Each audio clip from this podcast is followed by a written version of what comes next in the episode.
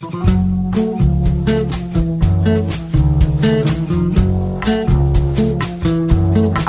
comienza Nuevos Vientos en el Campo.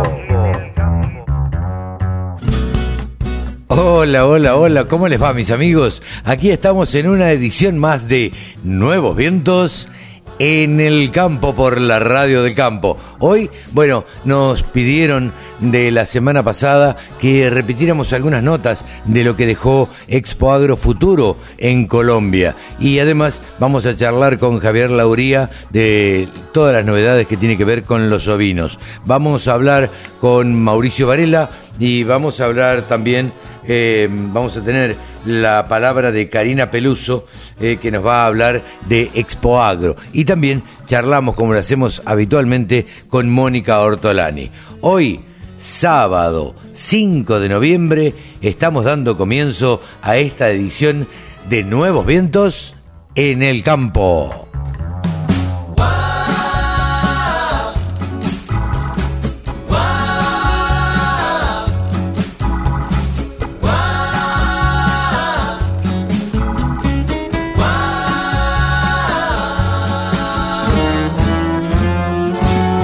Voces, todas las opiniones. La radiodelcampo.com. En el ámbito de Expo Agro Futuro 2022, eh, nos encontramos en el stand de Argentina con a quien todos señalan como el responsable eh, que fue y el que hizo posible que estén acá las empresas eh, de maquinaria agrícola. Alejandro Chevalier, ¿cómo te va? Buen día. Buen día, buen día, un gusto saludarte, eh, conversar con vos. Bueno, eh, es un poco ambicioso decir que solo fui el responsable, sino que creo que es un trabajo en conjunto que hemos hecho desde la Agencia Argentina de Inversiones y Comercio Internacional, con CAFMA, con el INTA y con las ocho empresas que nos acompañan hoy en día aquí en el pabellón que bueno, desde la agencia siempre como objetivo tenemos eh, brindarle herramientas a las pymes argentinas para que puedan salir al mundo, para que puedan instalarse en el comercio exterior, conocer clientes, nuevos contactos y afianzar los contactos que, que ya tienen. Cuéntame, eh, Alejandro, ¿fue mucho trabajo? Sí, sí, realmente eh, gestionar y organizar estas participaciones generan un gran caudal de trabajo. Eh, siempre hay que hacerlo con anticipación, eh, para tener una buena coordinación, para estar bien organizados y tener una buena presencia, porque si bien venimos acompañando a las empresas argentinas, acompañados de las cámaras y organismos como el INTA, eh, acá lo que presentamos es la marca argentina, la marca país argentina y la imagen tiene que ser acorde a, a la situación, ¿no? Tiene que ser una buena imagen para que en el mundo nos vean como, como realmente trabajamos, ¿no? De forma responsable, organizada, ordenada y siempre estando a disposición de, de los posibles potenciales clientes. ¿Trabajaron en conjunto con la embajada, con Cancillería? Exactamente, bueno, la Agencia Argentina de Inversiones y Comercio Internacional es dependiente del Bien. Ministerio de Relaciones eh. Internacionales y Culto, claro, eh, y nosotros eh, a través de nuestras embajadas y consulados en el exterior es, de, es de donde nos hacemos de información valiosa para organizar este tipo de eventos. Y en este caso la Embajada Argentina en Colombia nos ha apoyado en todo momento, como en todos los eventos, no solo a mí como la Agencia de, de Inversiones y Comercio Internacional, sino a las empresas que han venido acá. Se han sentido muy contenidas por, por el embajador y por todo el personal de la embajada. A vos te tocó desde, me imagino, desde contratar el stand, el diseño, eh, en la coordinación de los hoteles, me imagino que es un trabajo bien importante, ¿no? Es, eh, sí, es un trabajo que, que la verdad que me genera mucha satisfacción, es una gran responsabilidad. Eh, nosotros desde la agencia contratamos el espacio expositor, siempre buscamos una, una buena posición donde se nos vea de todos lados, que la gente llegue a la feria y diga, bueno, Claro. acá está Argentina, Acá, claro. acá está Argentina y acá están sus productos. Eh, la verdad es que no me costó nada a mí, al llegar al, al pabellón 6, donde sabía que estaban, eh, identificar el... Viste que una vez se llega y dice, no, está en tal lado. Bueno, no me costó nada, Genial. está bien a la vista. Se cumplió el objetivo, Sí, claro. entonces, se cumplió el objetivo, sí. Eh, bueno, es la parte de elegir el espacio es fundamental, ver los lugares eh, principales de ingreso, las salidas, donde uno puede tener una buena exposición. El paso obligatorio de los asistentes, ¿no? Que estar ahí, eso es importante. Eh, la construcción, contamos con Paula Merialdo, que es la arquitecta de la agencia, que tiene amplia experiencia, diseña todos los pabellones argentinos, eh, cuidamos mucho la marca, también tenemos un equipo de diseño eh, que se ocupa de las imágenes, de que se respeten los lineamientos de la aplicación de la marca país, ¿no? que hay que respetar esos lineamientos que se bajan desde presidencia y son con los cuales nos manejamos en todos los eventos. Así que hay todo un equipo trabajando atrás de esto, eh, no solo yo que me ocupo de, venir y coordinar acá, de elegir el espacio, de conversar con la empresa constructora seleccionada, eh, sino todo un equipo que me apoya también de arquitectos, diseñadores que trabajamos en conjunto. Alejandro, eh, ¿crees que se cumplió el objetivo como, como tal cual lo habían pensado? Sí, yo creo que se cumplió el objetivo y que se superaron un poco las expectativas porque eh, luego de la pandemia uno va saliendo a los eventos con un poco de incertidumbre, eh, pero que creo que en este caso las empresas han tenido reuniones de calidad con empresas grandes aquí en Colombia y no solo de Colombia, sino del extranjero también. Eh, y creo que ellos, por lo que me han transmitido, han cumplido sus expectativas en cuanto a la calidad de contactos, no solo nuevos contactos, sino reforzar los contactos que ya tenían. Y también algo muy importante, conocer qué es lo que hace la competencia, conocer las nuevas tecnologías y poder ver qué es lo que se está haciendo en el mundo. Aunque en Argentina creo que estamos ahí, eh, siempre a la vanguardia de, de la que es la maquinaria agrícola y el sector agropecuario por lo que uno conoce y por lo que uno conoce, en este caso de Colombia, eh, yo creo que la Argentina tecnológicamente está un poco por encima de ellos. Este, si bien hay una eh, producción agropecuaria absolutamente distinta a la nuestra, pero eh, por ejemplo, he presenciado charlas acá donde el rendimiento es eh, de una vaca cada dos hectáreas. Entonces, para Argentina eso es impensado, y, el rendimiento de los cultivos es mucho menor. Entonces, digo, en Argentina aprovechamos muy bien la tecnología.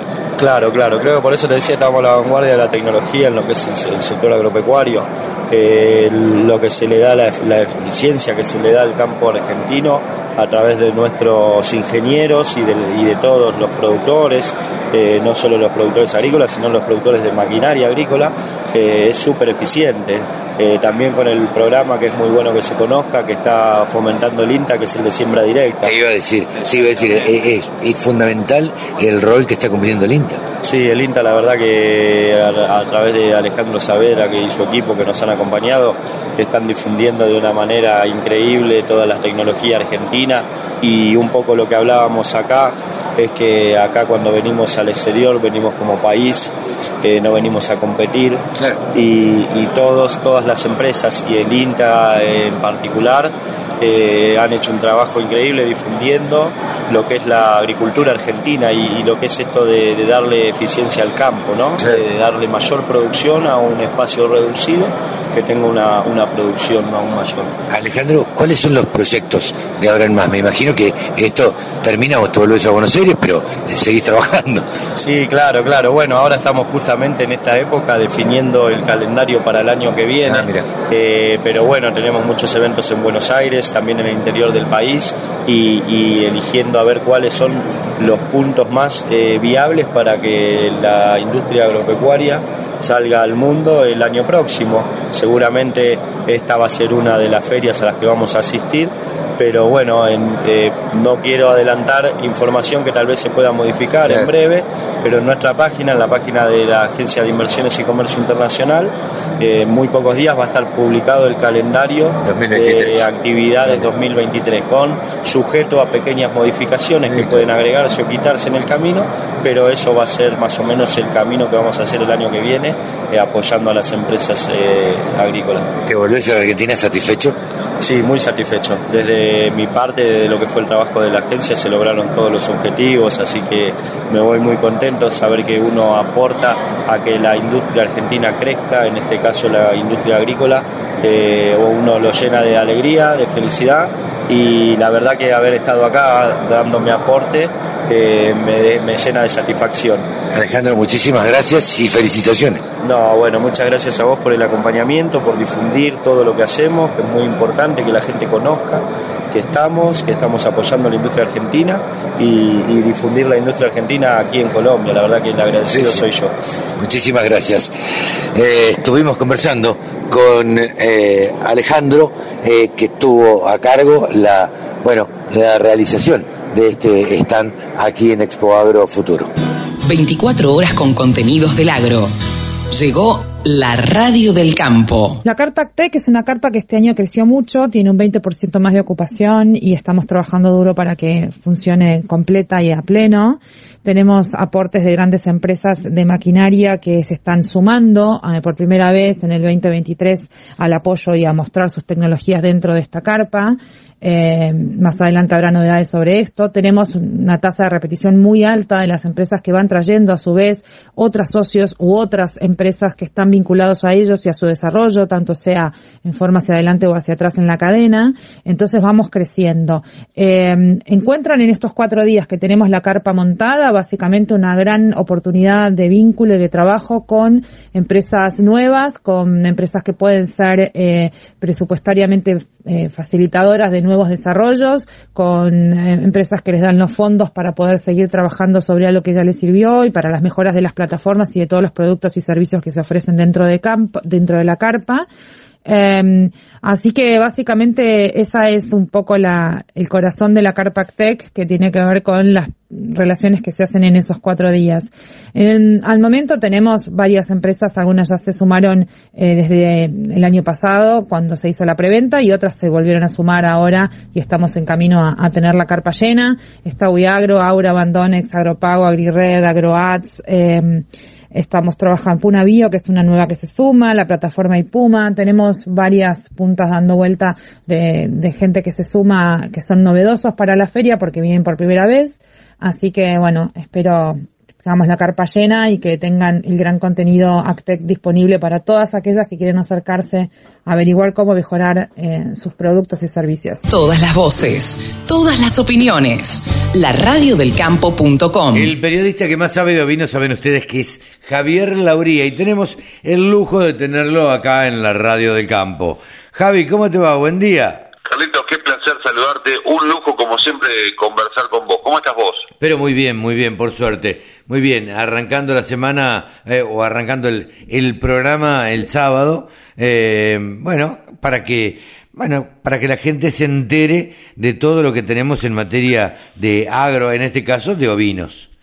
Eh, ¿Qué novedades tenemos? Estuviste en la Capoc, eh, la que se hizo en Córdoba. Contame un poco cómo fue eso. Bien, Congreso de Villa María en Córdoba y fiesta del Cordero Cordobés, o sea, Congreso Internacional y fiesta de la cría del Cordero Cordobés eh, un marco importantísimo porque la ciudad de Villa María de por sí es, primero, muy linda. Es linda, eh, linda. Es, muy, muy linda, realmente me sorprendió. Es una ciudad con, un, con edificaciones nuevas, o sea, no, no, no, no estamos hablando de que vas y te encontrás edificaciones todas de hace 40 años, o sea, la ciudad creció mucho en los últimos años. Claro, tenés la parte, la parte nueva y la parte vieja. Exactamente. Del otro lado del río. Sí, tal cual, tal cual. Eh, por otra parte, bueno, la posibilidad de conversar con gente de otros países. A mí me encanta vincularme con, con gente que tiene otra visión, otra idiosincrasia, otras vivencias, eh, mucho para envidiar, porque no son argentinos. Claro, sí, sí, sí. Eh, porque no tienen lo que tenemos nosotros en cuanto a, a cuestiones que adversas, pero sí, ellos la verdad que son muy agradecidos, todos fueron muy agradecidos, muy eh, muy sorprendidos con el vínculo del argentino, o sea, el que pisó pocas veces este país, eh, se sorprende con el mate, por ejemplo. Sí, claro. Eh, salvo los uruguayos, que los uruguayos ya directamente tienen una, una formación especial debajo de la axila de, del brazo menos hábil para tener el termo permanentemente ahí. Eh, escúchame, ¿de dónde eran los disertantes extranjeros? Había de Uruguay un montón y todos, todos grosos y para charlar eh, todo el tiempo que, que uno tuviera. Había gente de Chile, que casualmente lo habíamos tenido nosotros en la charla Modovis hace un par de meses. Ah, mira. Eh, gente de Paraguay, de Colombia, estuve con el presidente de la FEDEANCO, que es la Federación de Ovinocultores y Capricultores de Colombia. Me interesa ese contacto. Sí, sí, sí, sí. Eh, José Carlos eh, Ajá. pero tipazo, tipazo, en todo aspecto. Gente de España, estamos hablando de Raúl Muñiz, que él viene a ser, voy a tratar de decirlo de una forma fácil, el representante de los ovinos y los caprinos para Europa de España. Ah, grosso, grosso. Es tipo, eh, de la Unión Europea es el representante de España. Claro. Sí, para sí, sí. decirlo de una forma fácil, entre otras cosas, y sobre todo, por encima de eso, una persona formidable. Claro. Y me Eh, acabo de poner una peluca de 77 años, más o menos.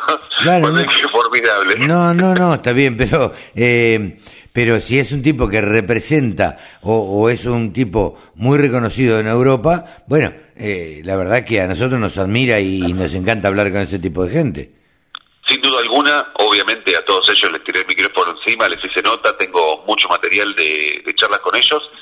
Eh, bueno, después eh, estoy tratando de hacer memoria a otras, otros orígenes y por supuesto de Argentina, diferentes partes de Argentina, había, había mucha gente, muchos disertantes y realmente te, te sorprende. Tuvo, mira, alguien no del ámbito ovino, pero muy interesante también porque me sorprendió, es Salvador Di Stefano, Ah, mira, salva. economista. Sí, Salva, exactamente. Eh, cuando hablé cinco minutos antes de que saliera él a presentar, yo fui el presentador de, de- del Congreso, Sí. hablé cinco minutos antes con él, me dijo cosas que pocos, pocos economistas, y esto atentos, señores economistas, la vaca no es lo único que pasa, que hay en el campo, la vaca y los granos no es lo único que hay en, en el campo, me habló de la situación de los frigoríficos ovinos. Él, de la nada misma, me lo tiró el tema. Me habló del precio de la lana internacional, el, el precio, o sea, la, po- la poca posibilidad de eh, peinar lana en el país, eh, la, la cantidad de lanas que se desechan en Argentina porque no tienen valor textil. Me habló del precio de la carne, la problemática de la informalidad, cosas que prácticamente ningún economista, y mirá que hablé con unos cuantos, cuando yo le hablaba de la oveja me preguntaban porque no entendían nada, y Salva, todo lo contrario. Claro, Estaba, tiene información hipernutrido, claro. información de campo. Sí, sí, sí. Totalmente, información de campo de cada producción. Me hablaba de decir, mira, en esta zona, zona núcleo por la seca, tal cosa, tal otra, tal otra, y vos pones tantas, tantos animales por hectárea versus la vaca versus la soja. Me hizo una comparación que la hemos charlado mil veces, Carlitos, de analizar la rentabilidad de la oveja, de la vaca y de la soja, de su mejor momento de la soja, y automáticamente te das cuenta que la rentabilidad, él te lo dice, insisto con esto, es economista y para mí uno de los más instruidos en temáticas de campo, sin duda. Sí, sí, sí. Eh, lo dijo de una, dijo, la oveja es lo más rentable que hay. Así. Ah, Y mira. sacó las cuentas ahí, en- sacó el celular en 37 segundos, 38 como mucho, hizo la comparativa y ya está, no hay más vuelta que darle. Te lo dice él, no te lo dice Javi Lauría. Sí, sí, sí. Él lo dice así. Eh, así que bueno, disertaciones que abarcaron todas las temáticas. Creo que si poníamos este congreso al aire en la radio del campo, a mí me, me dabas vacaciones por seis meses, Carlitos. De una. Qué grande, qué grande. Porque realmente abarcaron toda la- todas las temáticas de las cuales hemos hablado, desde pastoreo rotativo, de el cordero pesado, el compartimiento ovino, que el compartimento ovino tiro chivo, vamos a estar hablando con Jorge Bonino Morlán, el creador del compartimento ovino, el próximo martes a las 19 horas en las charlas modo Ovis. Lo tiro Ah, así, por debajo.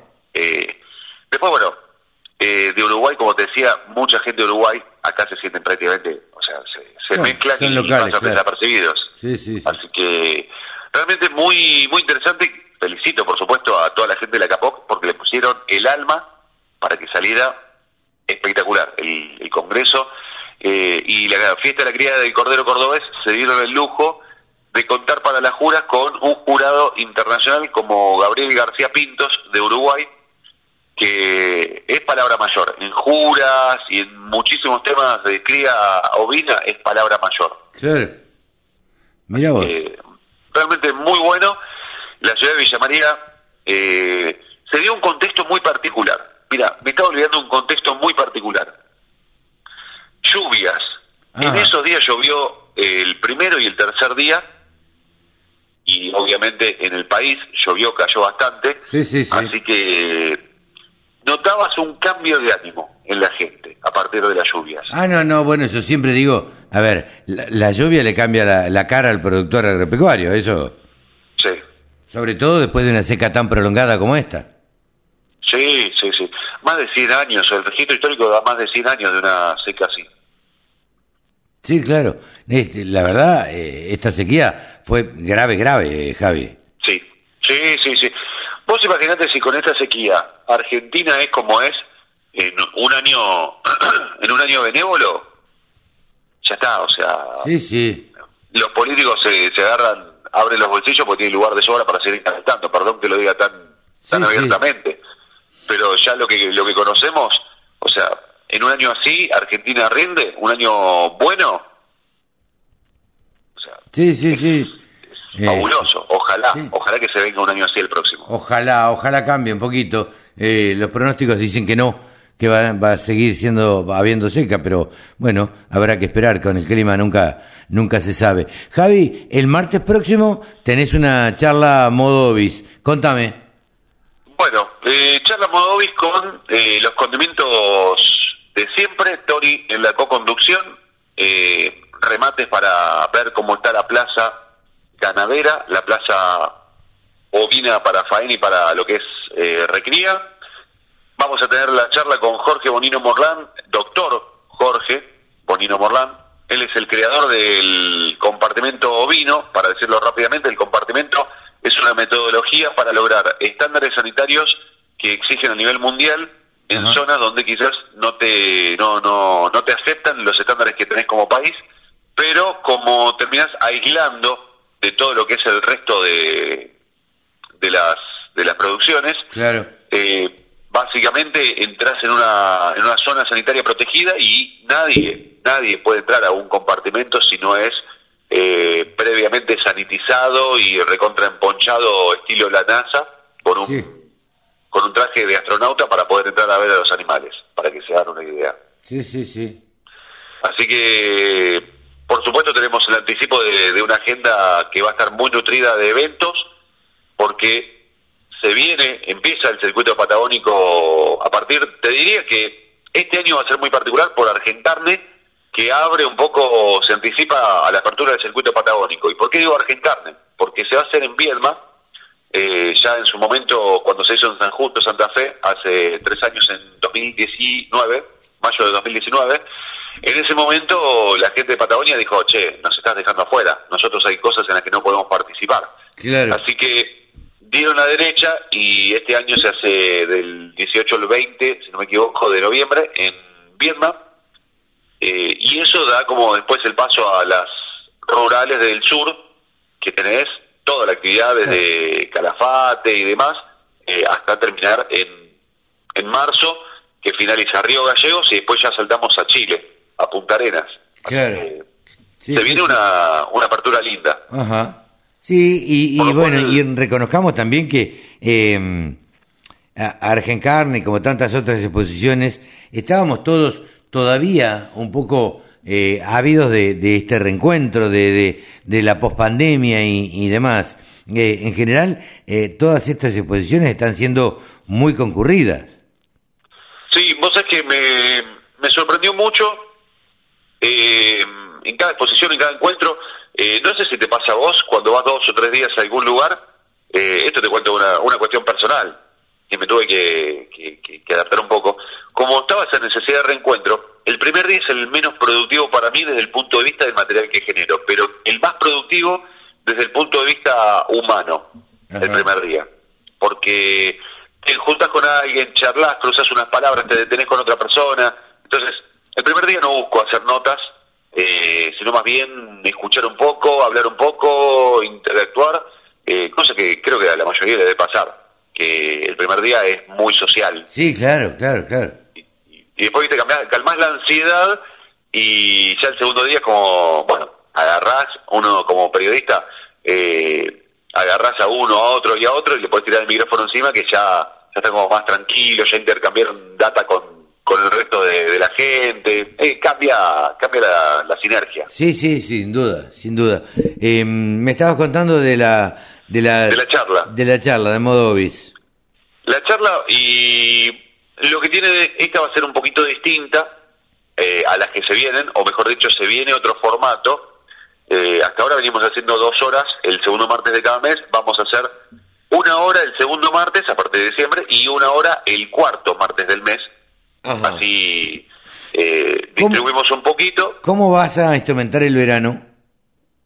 Eh, desde diciembre hasta marzo eh, vamos a hacerlo así, dos charlas. Ajá. Una y una, una hora y una hora y Cada va a 15 ser días. distinto, el- cada 15 días, para que si estás, suponete, un ratito en la hora de la siesta no te puedes dormir, te pones a ver la charla modo obis del último martes que tuviste y listo. Entonces arrancamos, agarramos a la gente de las quincenas que están Claro. vacacionando Sí, y sí, a los que están acá también que, que puedan verlas, porque capaz que dos horas es mucho en periodo de vacaciones, pero una horita eh, pasa de largo. Sí, en lugar de leer el libro, abandonás el libro, relajás la cabeza, aprendés algo sobre ovejas, eh, te enterás de lo que está pasando y seguís tu, tu vida, retomás con tu libro de cabecera. Sí, claro, claro.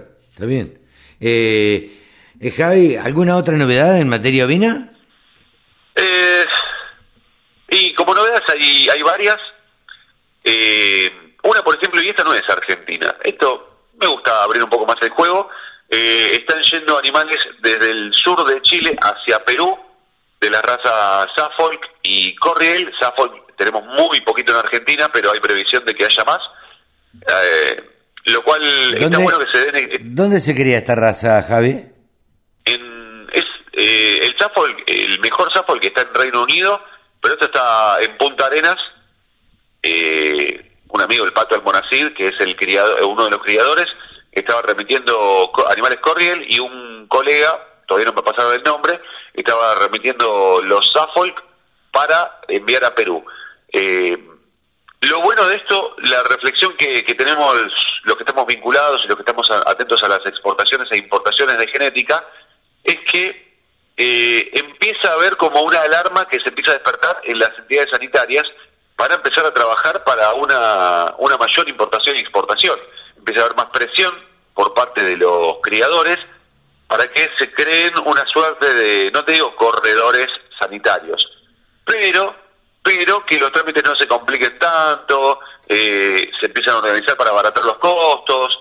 Eh, yo creo que vamos a tener una época de más intercambio que este año, que hubo mucho movimiento de genética entre, por ejemplo, de Reino Unido hacia Argentina y Paraguay, pero también desde Paraguay a Argentina, Uruguay, Brasil, eh, con Chile todavía no hay protocolo, pero se está trabajando en eso, hay un par de diferencias de enfermedades. El año que viene se va a tener que trabajar sí o sí con el protocolo con Perú, porque es en el Congreso Mundial de Corriel con Perú. Así que hay mucho, yo creo que va a haber mucho movimiento el Eh, año próximo. Sí, si tuviéramos que que... Está bien, no terminó el año, eh, Javi, pero eh, si tuviésemos que... Falta un mes nada más, un mes y pico. eh, si tuviésemos que evaluar, fue un año movido, ¿no? Sí, sí, en todo aspecto hubo más remates, Mm. eh, las exposiciones tuvieron más presencia, o sea, hubo muchas ganas, como lo charlamos, eh, de tener más exposiciones. Eh, obviamente los que estaban en, en zonas locales iban al, al circuito local de su provincia, pero este año hubo mucho movimiento, mucha presencia, y te diría que no es una realidad solo argentina, te diría que es una realidad a nivel, yo puedo decir habla hispana, iberoamericana, Claro. porque no, no sé lo que hablan en Pakistán, que Pakistán es un gran productor ovino, eh, en China también, pero estamos en un gran momento del ovino, teniendo en cuenta que no es un- una producción aislada, está en un mundo que calmó las aguas con, con China, eh, pero, o sea, bajó el precio de la lana, pero es como que estamos viendo movimiento. Para, en algunas cosas positivo, en algunas cosas no tan positivo, no me gusta decir negativo en este caso, sino no tan positivo, pero me parece que vamos a, observar en los próximos 5 o 10 años eh, una, eh, un, una, un, un renacimiento del ovino, me parece a mí, eh, a nivel iberoamericano, insisto. Mira, un adelanto de Javier Labría, ¿eh? un renacimiento del ovino en los próximos cinco años. eh, bueno, y esperemos que, que se dé y esperemos que sea beneficioso para todos, ¿no? Esperemos que sí. eh, dejemos guardado este esto en el archivo para que dentro de cinco años en la red del campo, en el formato que sea, porque hoy Internet es de esta forma y llega a través de los celulares, a través de, todos los dispositivos, capaz que dentro de cinco años llega a través de una planta. La sí, sí, andás a ver, andás a ver. Vas a saber, o sea, eh, biotecnología puede llegar a ver, así que en cinco años, 2027, eh, más o menos para, para esta fecha, 4, 5, 6, 7 de noviembre, por ahí, primer fin de semana, primer sábado de, de noviembre, veremos qué pasa. Pero sí, claro. Eh, Javi, ¿alguna otra novedad? No. Sí, Carlitos, bueno, te cuento. En este momento, no te lo quería decir hasta este momento porque sabía que me ibas a tirar el centro a la cabeza. Eh, estoy en una estación de servicio. ¿Por qué? Porque estoy camino. ¿Cargando camino, No. Sí, cargando nafta a mayor precio. Eh, vine a ver acá cerca de Rojas a ver cómo estaba el precio de la nafta porque en un ratito estamos llegando al remate de la cabaña El Harem. Ah, mira.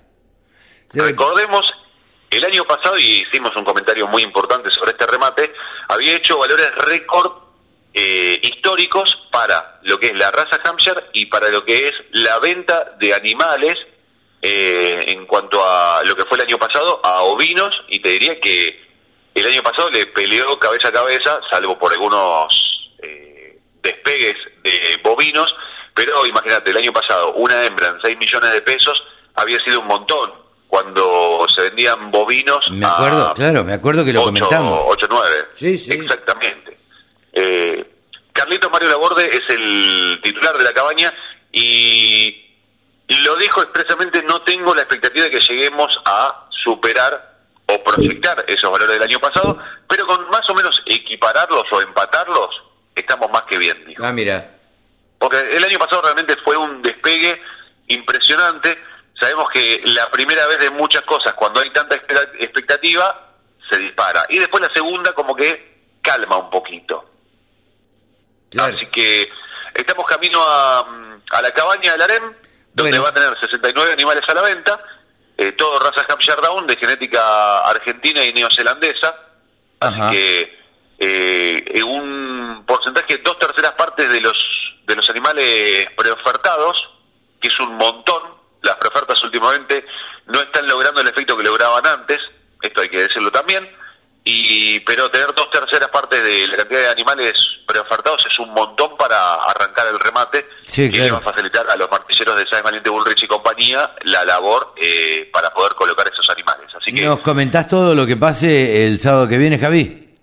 Sí, sin duda alguna, Carlitos. Dale. Me voy para allá, te abandono, que ya me están exigiendo que vaya a pagar. Piensan que me voy a ir sin pagar en la estación de servicio. Un abrazo grande. Javi, nos despedimos hasta el sábado. Hasta pronto. Javier Lauría, el periodista que más sabe de ovinos, aquí en la Radio del Campo. El campo es el motor del país. Prende ese motor. Prendete a la Radio del Campo. Seguimos recorriendo Expo Agrofuturo y nos encontramos con el ingeniero Alejandro Saavedra. Ingeniero, ¿cómo le va? Del INTA, por supuesto, el ingeniero Alejandro Saavedra. ¿Cómo anda, ingeniero? ¿Bien? Bien, bien, cansadito porque movido como lo has visto realmente contento porque cansado significa que y todos todos los que vinimos estamos cansados. Eh, eh, significa el cansancio significa que han tenido mucha actividad y de, mucha actividad eh, con la gente de Colombia. Esta misión en la que vino los agentes del INTA o los funcionarios del INTA tuvo como objetivo qué cosa específicamente Alejandro y bueno, como lo hacemos con muchos otros países, eh, vender tecnología en el buen sentido, acompañar el proceso de, llevar tecnología argentina a otros países. Tecnología argentina que desarrollamos puntualmente se inicia con la siembra directa y acompañando al sector de la maquinaria, que llevamos el know-how argentino en siembra directa y eso significa eh, tecnología de las experimentales del INTA, tecnología que hemos trabajado con todas las instituciones en el país, eso significa maquinaria del sector de la maquinaria, en definitiva termina siendo mano de obra argentina que, vendemos afuera y acompañamos para la venta de esa mano de obra para que tengamos más producción para exportar. En última instancia, más dólares para Argentina.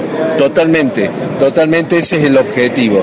Sería como salimos a, a acompañar la exportación diciendo que vendemos soluciones, que trabajamos con las instituciones de otros países, por eso estamos trabajando con Agrosavia, con Fenalce, y, eso significa darle solidez al proyecto.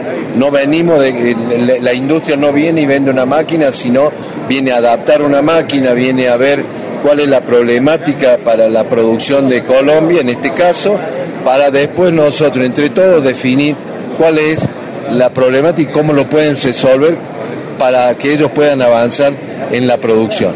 Avanzar en la producción con tecnología argentina, con máquina argentina y vuelvo a decirte con mano de obra. Y eso va a repercutir en todos los pueblos del interior de Argentina. ¿Se podría decir que Colombia está de alguna manera eh, atrasado respecto de la Argentina en cuanto a tecnología? Yo diría, eh, no, no soy quien para decir atrasado, lo, doy vuelta a la, conversación.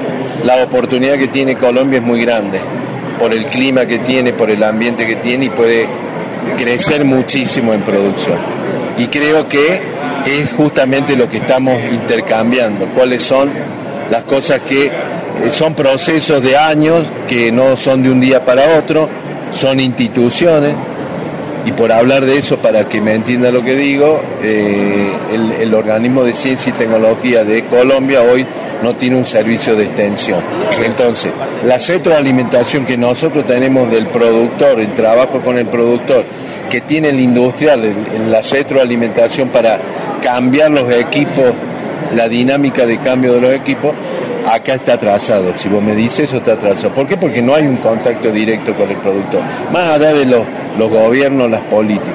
Entonces, eso es lo que hemos estado hablando con, con la institución pública similar al INTA, decir, bueno, lo primero que salta, eh, no tienen contacto con, la, con el productor, no tienen el, la, el expertise de un cambio de, sistema productivo como nosotros lo hicimos. ¿Y si hay algo que tiene el INTA es estar en contacto con, permanentemente con el productor? Sí, lo explicábamos en una de las charlas, más de 400 agencias de punto, agencias de extensión, que eso hace un ida y vuelta de, de siempre nos mantiene que tenemos que estar al lado del productor innovando, trabajando para todas las problemáticas que van apareciendo en la realidad que tenemos en cada uno de los países. ¿no? Mucho por evangelizar, ¿no?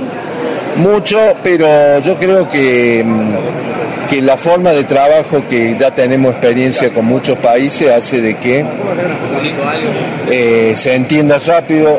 Nosotros esta, esta relación la iniciamos con FENALCE, que nos visitó en el año 18.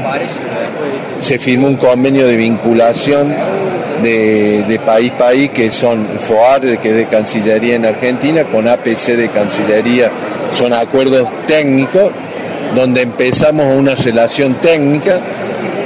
Y hace dos meses que vinimos, se nos paró un poco por la pandemia, habíamos tenido una fuerte capacitación en la virtualidad, pero para terminar el FOAR que termina ahora, ese, ese proyecto de, de colaboración, nos faltaba la experimentación. En julio de este año vinimos, incorporamos a Agrosavia que no estaba en el convenio, que no digo que se resistía, sino que ellos vienen con una historia institucional de labranza, de un sistema tradicional como lo teníamos nosotros. Sí, sí, sí. Pues la de reja nuestra. Y nos vinimos a compartir de que es factible y nos damos cuenta y creo que nos vamos convencidos que eh, es posible que de un cambio del sistema productivo. Pero hay que trabajarlo, no sabemos cuál es. Y lo mejor y lo más importante de que, de que ellos están convencidos que, que vamos a, intentar un camino distinto es que hace dos meses estuvimos y hoy estamos con un stand argentino, donde Cancillería viene, donde nos invitan a nosotros a un congreso de, maíz soja, donde hemos podido ir a, también a campo a ver las experiencias para hacer, para hacer el seguimiento. Creo que esto demuestra que, estamos trabajando como lo hemos hecho en otros países, con, con una base sólida. Estamos charlando con Alejandro Saavedra, eh, ingeniero de, del INTA. Alejandro, ¿podríamos decirse que si la siembra directa es adoptada por los productores eh, colombianos, se van a ahorrar muchos pasos, ¿no es cierto? Respecto de lo que nos pasó en la Argentina. Totalmente, pero no va a ser lo mismo que Argentina. Eh, un- uno de los problemas que tiene Colombia en muchas de las regiones son suelos ácidos. Claro. Entonces nosotros tenemos que primero ver cómo vamos a entrar en un proceso de siembra directa. Valga la redundancia, no se puede hacer siembra directa directamente. no, entonces ese es el intercambio. Nosotros traemos lo- la experiencia nuestra y en función de la problemática de suelo, de clima, de lluvia, de un montón de, de actividades, uno trata de ver cuál es el camino que tenemos que seguir, medirlo, explorarlo juntos. Y, y para decirte en estos dos meses que, que llevamos en Colombia, hoy ya tenemos en marcha unos ensayos. Nosotros llegamos de vuelta el día sábado, el domingo tenemos tres técnicos, dos de Agrosavia y uno de Fenalce, recorriendo dos experimentales del INTA, visitando empresas de maquinaria, visitando cooperativas, visitando servicios de extensión de INTA. Esto es la forma de trabajo. Pero el objetivo, como decimos, es vender el know-how argentino mm, si nos compran mano de obra argentina. ¿No es cierto? Eh, ingeniero, muchísimas gracias por este diálogo con la Radio del Campo. No, gracias a ustedes por multiplicar esto, no tengo duda que nos hace falta porque todo lo que la gente conozca, lo que venimos haciendo, lo que hacemos y lo que vamos a hacer eh, en el INTA y en las instituciones ayuda mucho. Y son Much- ustedes. muchas gracias. No, gracias a ustedes. Todas las voces, todas las opiniones. laradiodelcampo.com Nombre y empresa, Carlos. Carlos Braga de CAFMA, la Cámara de Máquinas Agrícolas. Hola Carlos, ¿cómo te va? Estamos aquí en Expo Agro Futuro. Eh, te encargaste un poco de juntar eh, la maquinaria agrícola que quería venir a, Colombia. ¿Cómo, ¿Cómo te ha ido en esta gestión? En verdad, vos sabés que además de la máquina nos, juntó- nos costó eh, decidirnos, porque bueno, estamos en un proceso en el cual Cámara está tomando algunas nuevas, algunos nuevos vectores, entonces estamos programando el 2023. Pero claro, cuando surgió esto el 2022, decir, che, ¿por qué no adelantamos los pasos? Bueno, acá estamos. Pero además también eh, nos tocó tomar un rol de líder y juntar a la Agencia Argentina de Inversiones, a la Cancillería, a la Embajada Argentina, al INTA. Entonces, bueno, de pronto estamos todos juntos como deberíamos estar, a, a armar un equipo público-privado. Y las empresas entendieron que, bueno, que después de la pandemia no habíamos salido todos juntos, en bloque, con el paraguas institucional. Entonces se engancharon con la propuesta. Y creo que ahora hay mucho para laburar. Carlos, eh, claro que hay mucho para laburar, hay mucho para trabajar, hay mucho por hacer. Me parece que en Colombia todavía eh, o ahora son muy receptivos de todo lo que venga de Argentina. Vos sabés que llamativamente Máquinas Agrícolas, eh, Colombia representa el 3% de, de las exportaciones, que no es poco, No. debe ser el, eh, no lo tengo bien presente, pero estar entre el noveno y el décimo mercado, con lo cual no venimos a la nada misma, venimos a un mercado que ya conoce productos argentinos, pero aquí estando acá, la receptibilidad o la recepción hacia Argentina en general es muy fuerte. Entonces me parece que tenemos que aprovechar eso. Tenemos que aprovechar mucho porque cuando charlamos con los eh, granjeros o, o con los eh, productores agropecuarios, ellos nos decían, che, pero la máquina argentina no está. Y entonces, ¿Dónde la consigo? eh, Claro, ¿dónde la consigo? Y yo lo, lo que le- siempre decimos, bueno, queremos traer la máquina que, a- que venga para este mercado. No queremos traer una máquina que después la tenemos que adaptar. Claro. Primero tenemos que estudiarla y traer la máquina precisa. Así que hay mucho por laburar.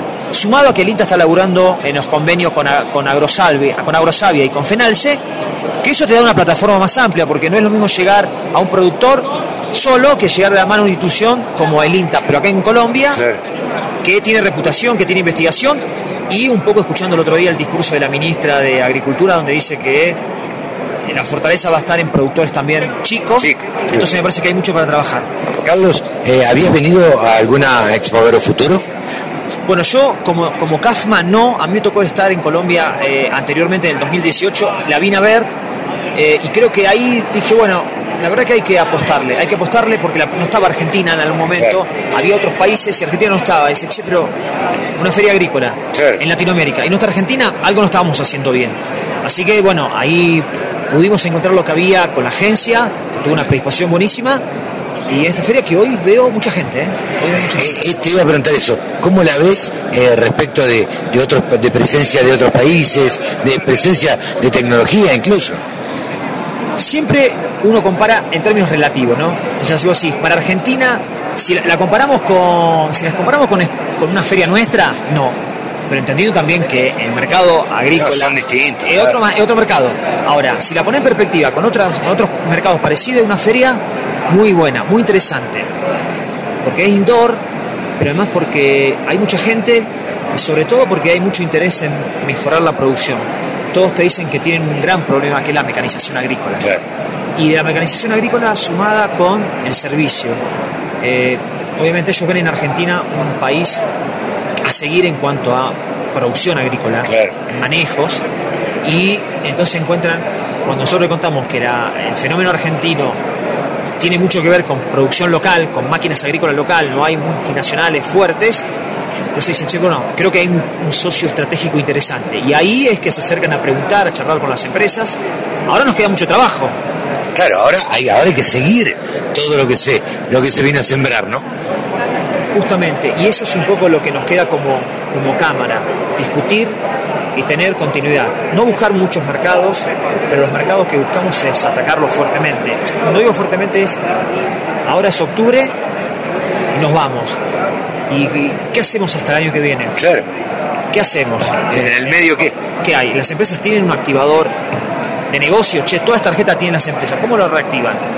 Entonces, bueno, nos queda un poco, mucho un poco más de trabajo de esto, intensificar.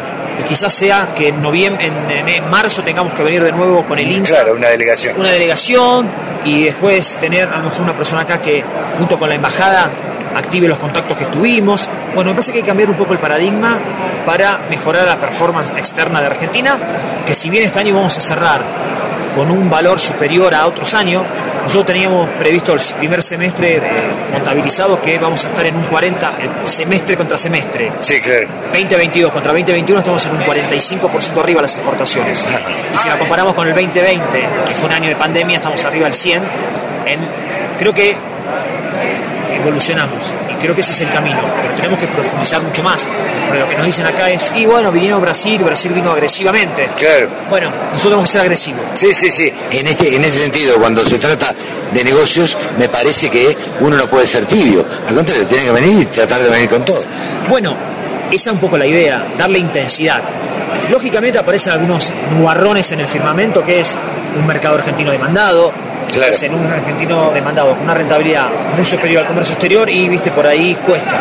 Pero las empresas entendieron que hacer un cliente en el exterior lleva Claro. mucha plata y mucho tiempo, entonces sí. dijeron, bueno, está bien, algunas operaciones sin rentabilidad o rentabilidad muy baja, seguimos apostando al mercado externo. Ahora nos queda intensificarlo y darle más profundidad. Carlos, muchísimas gracias por este diálogo con la Radio del Campo y suerte, éxitos en la gestión. No, mira, en verdad yo lo tengo que agradecer a ustedes, porque que estén acá acompañándonos no, no es menor.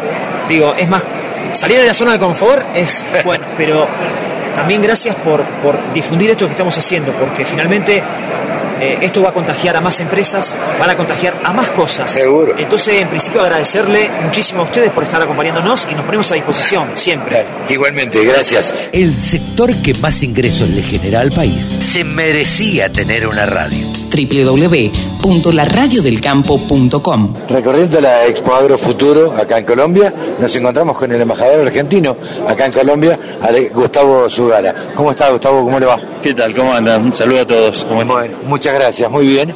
Recorriendo un poco acá, eh, sorprendiéndonos, mirando un poquito eh, los distintos cultivos y lo distinto que es a la Argentina, ¿no? Sí, sí, sí, pero lo bueno, lo bueno es que, por lo que veo, es más grande de las ediciones anteriores y con mucho público y aparte público especializado, que es lo bueno, ¿no? Es, es como, como que el que viene, viene con, con intención de, de- de ver nuevas tecnologías, de, de, de- de- de- de De hacer interactuar, negocio de hacer negocio, de interactuar y hacer negocio. Y por suerte hay un stand que se destaca, que es el argentino, en lo cual usted habrá tenido que ver también. ¿no? Bueno, sí, la verdad que la, sí, la sección consul- la sección comercial nuestra trabajó tra- trabaja mucho en estos temas. Y nosotros siempre, te- la verdad que tenemos mucha presencia acá en Corferias, eh, entonces tenemos, no digo una relación especial o, o- o privilegiada, pero pero sí, siempre conseguimos un buen espacio. Y creo que este, este está, está muy, es muy destacado, ¿no? Se ve, se ve, se ve muy bien, muy Bien iluminado, bien iluminado, bien céntrico, bien, bien, bien, en, bien en el medio de todo. Así que no, contentos, realmente y contentos porque, porque han venido muchas empresas y, y, y- y gente, gente del tema que a nosotros nos interesa promocionar acá en, en- en Colombia. ¿Cómo es ser eh, embajador en Colombia? Y bueno, es un poco eh, eh, demasiado activo a veces. Eh, no, Argentina tiene mucha presencia, eh, tenemos muy buena relación, muy buena relación con Colombia y los colombianos sobre todo nos quieren, digamos, tenemos, tenemos un buen feeling. Eh, hay muchos colombianos en Argentina, Sí, una comunidad grande de estudiantes sobre todo.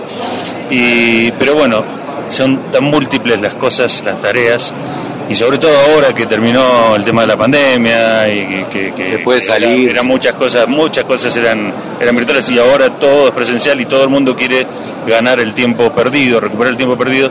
Entonces, bueno, bien un poquito agitado, pero bien. Está bien. Eh, ¿Y hasta cuándo tiene misión acá?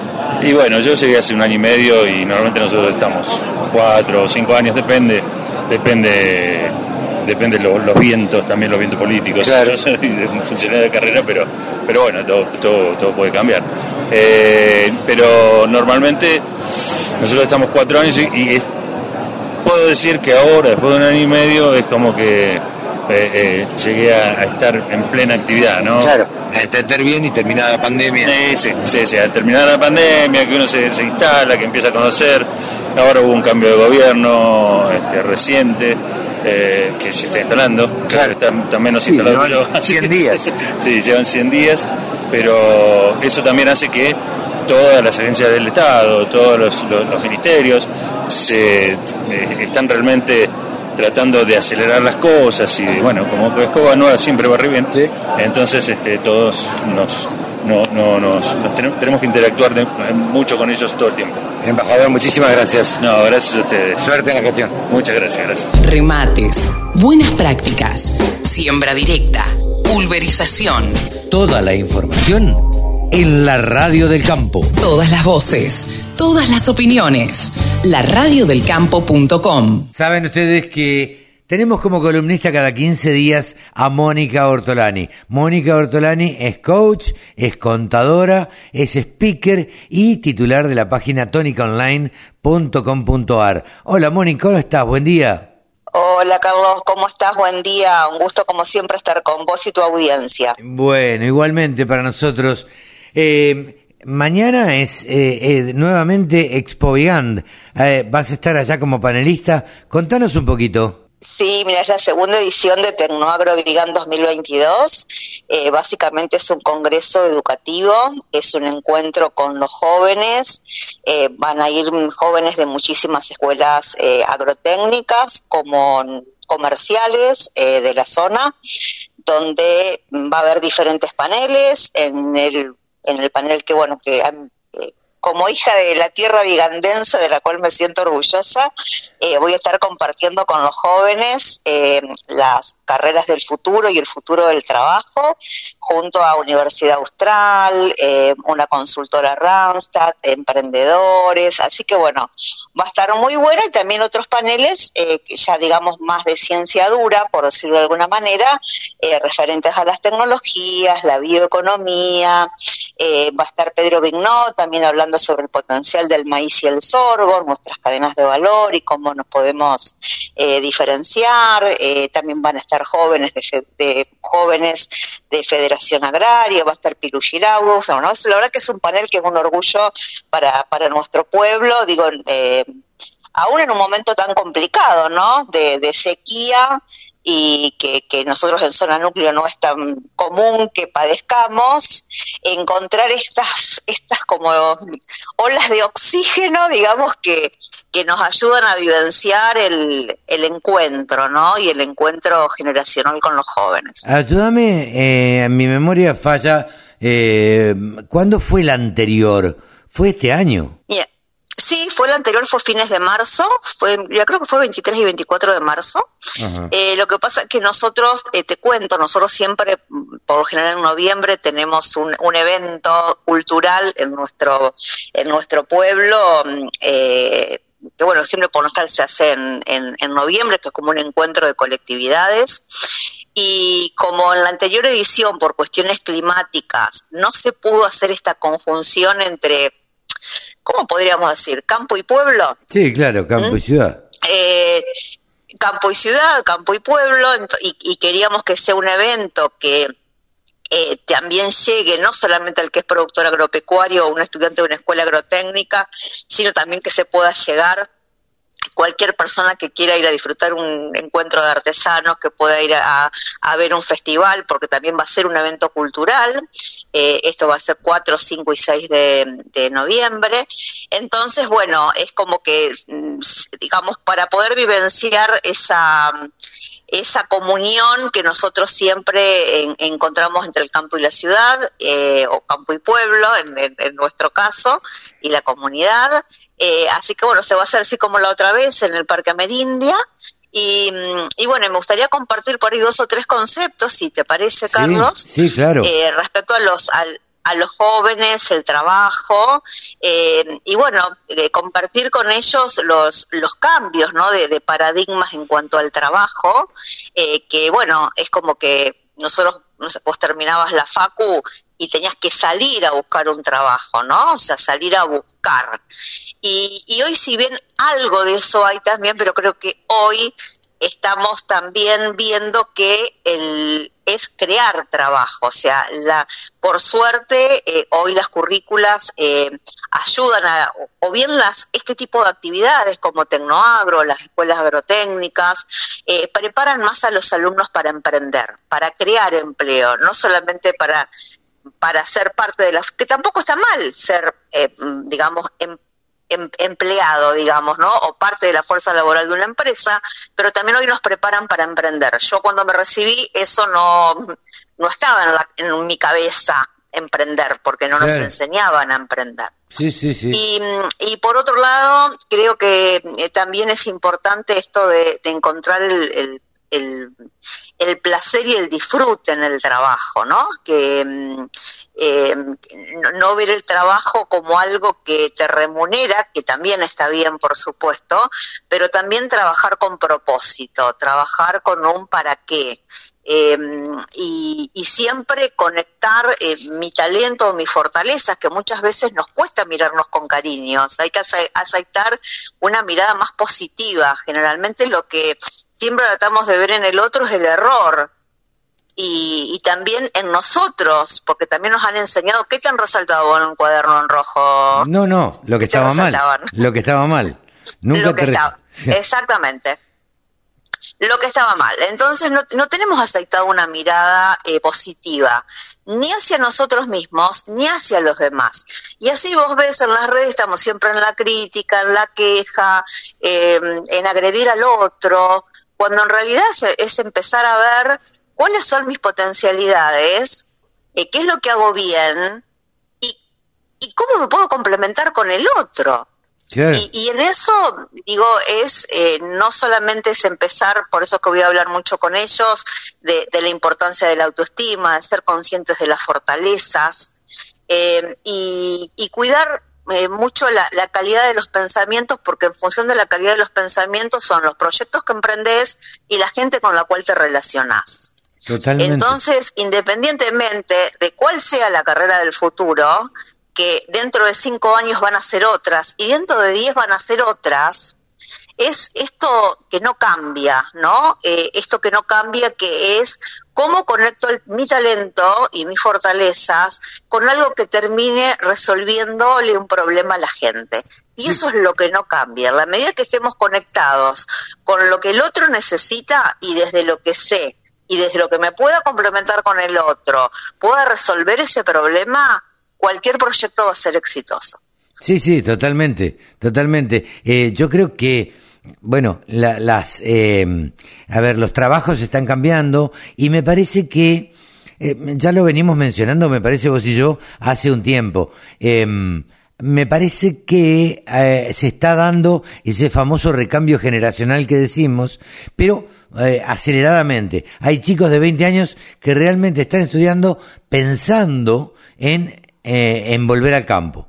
Eh, o, pensando... Sí, por suerte. Claro, claro, eh, o estudiando carreras que puedan serles útiles al campo y que, y que les gustan y que, y que son programadores, por ejemplo, y uno diría que tiene que ver un programador con el campo, y sin embargo, eh, sin embargo con las nuevas tecnologías eh, también se requieren programadores eh, para empresas relacionadas con el agro.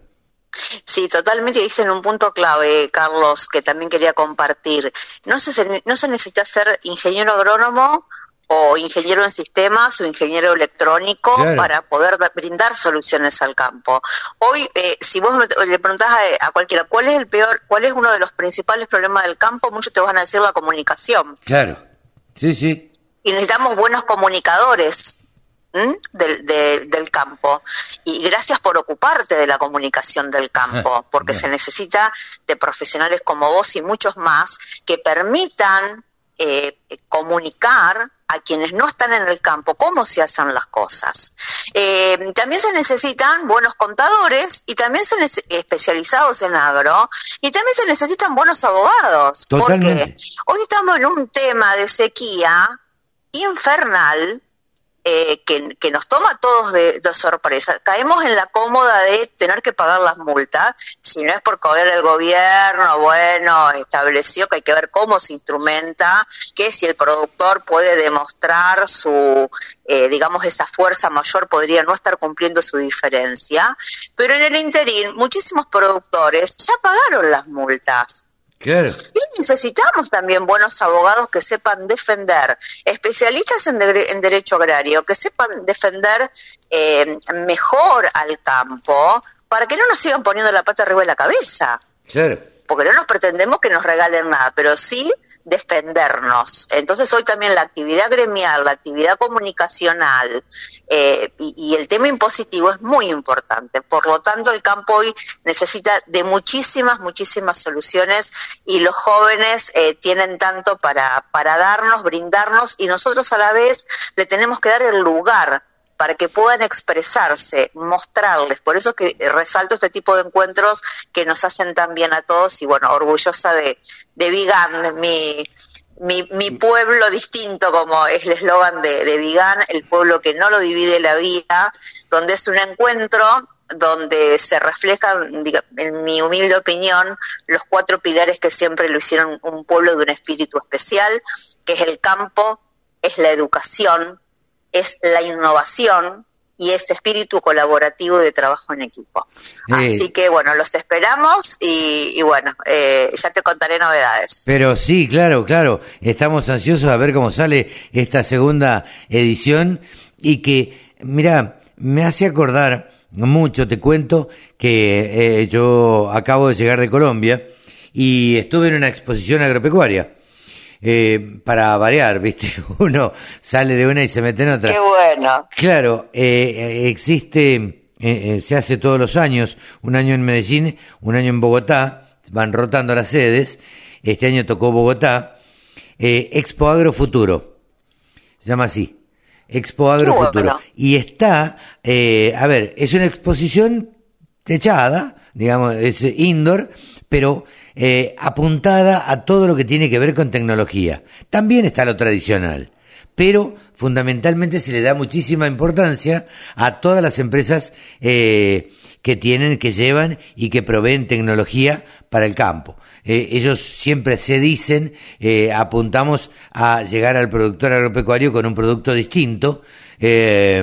Y bueno, hemos establecido relaciones ahí eh, con, con, los organizadores, con los dueños, fundamentalmente que son todos de 40 a 42 años, no, no más de esa edad. Qué bueno. Sí, Qué bueno, este, así que bueno, exportando la radio del campo. Eh, sí, exportando la radio del campo, sí, sí. este, así que estuvimos haciendo Felicitaciones. Hubo un pabellón argentino, un pabellón argentino que, bueno, eh, que había empresas de, de tecnología y uno se ganó, una empresa de software se ganó un premio, este, y después había empresas tradicionales de maquinaria agrícola y, y demás pero eh, la verdad que me sorprendió y podría haber habido muchas más empresas este, extranjeras, o argentinas, mejor dicho. Bueno, Carlos, eh, la verdad que me, me, da mucha alegría que puedas estar en contacto y, y llevando tu, ese espíritu de, de, conexión y de comunicación del, del campo y, y, conectando realidades eh, de nuestro país con, con, Colombia. Así que bueno, felicitaciones. Eh, son muy receptivos de, de todos los argentinos, miran mucho para la Argentina. Eh, yo creo que los colombianos miran mucho más para la Argentina que lo que nosotros miramos a Colombia como país al cual podríamos proveer de mucho más carne que le, de la que le proveemos, eh, mucha más tecnología. Eh, me preguntaban por silos, por silobolsas. Eh, la verdad es que están eh, muy ávidos de la tecnología que utilizamos acá. Si bien tenemos producciones bueno, agropecuarias eso... muy distintas, ¿no? Pero hay zonas donde el garbanzo, por ejemplo, uno lo puede comparar, eh, por ejemplo, con la soja, eh, en la forma de almacenar. Claro, claro, claro.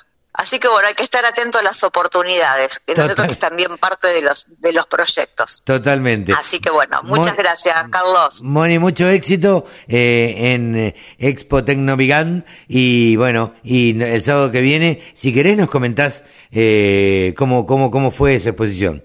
Con muchísimo gusto, Carlos. Nos, nos, hablamos la semana que viene. Dale.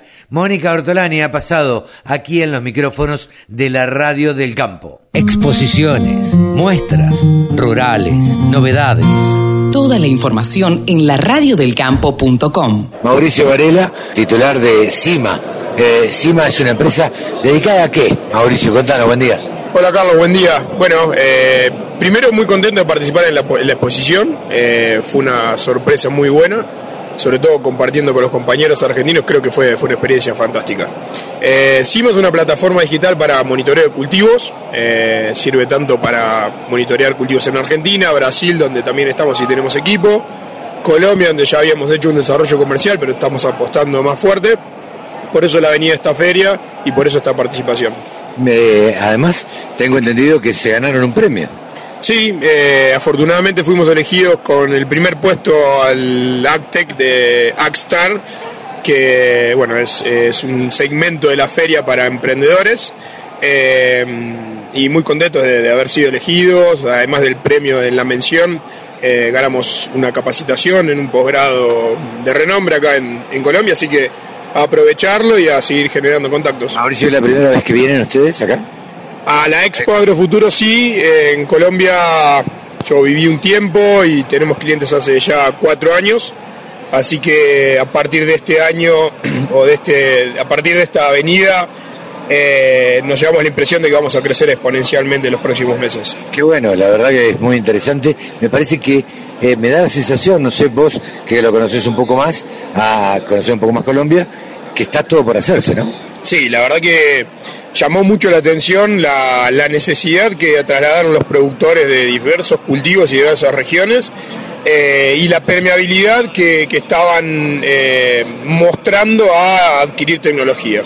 Eh, sí, yo los veo muy permeables a, a, adoptar tecnología. Hablaba con la gente del INTA y, bueno, me decía la gente del INTA que ellos han venido a promocionar lo que es la siembra directa y, bueno, como que se van a ahorrar eh, un montón de tiempos de desarrollo que, nos pasó en la Argentina, de pasar desde la reja hasta el disco directo, ¿no? Sí, nosotros creo que tenemos ese valor como argentinos, eh, creo que somos pioneros en incorporación de tecnología en el agro, tanto como Brasil, y bueno, aprovechamos esa ventaja y bueno, tratamos de difundirla por donde podamos, así que hoy estamos presentes acá, también estamos desarrollando México, Venezuela está también creciendo fuerte y con, con grandes intenciones de invertir en tecnología, así que eh, muy contentos con, con, esta recorrida. Felicitaciones por el, el, premio y la verdad que un gusto encontrarse con, con argentinos en, en, acá en Colombia. Siempre, la verdad que encontrarse con compatriotas, conversar un poco, sentir la patria un poco más cerca es, es importante para quien vive fuera.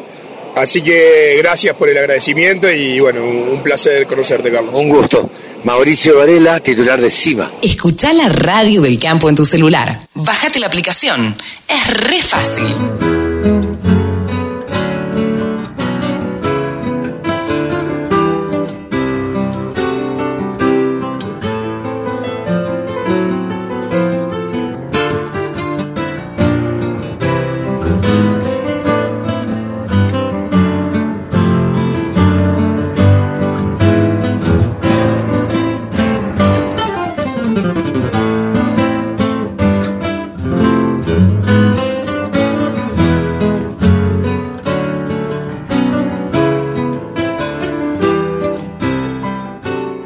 Hasta aquí llegamos, este programón que hemos tenido este sábado 5 de noviembre por la radio del campo. Nos despedimos, hasta la semana que viene, chau, que lo pasen bien.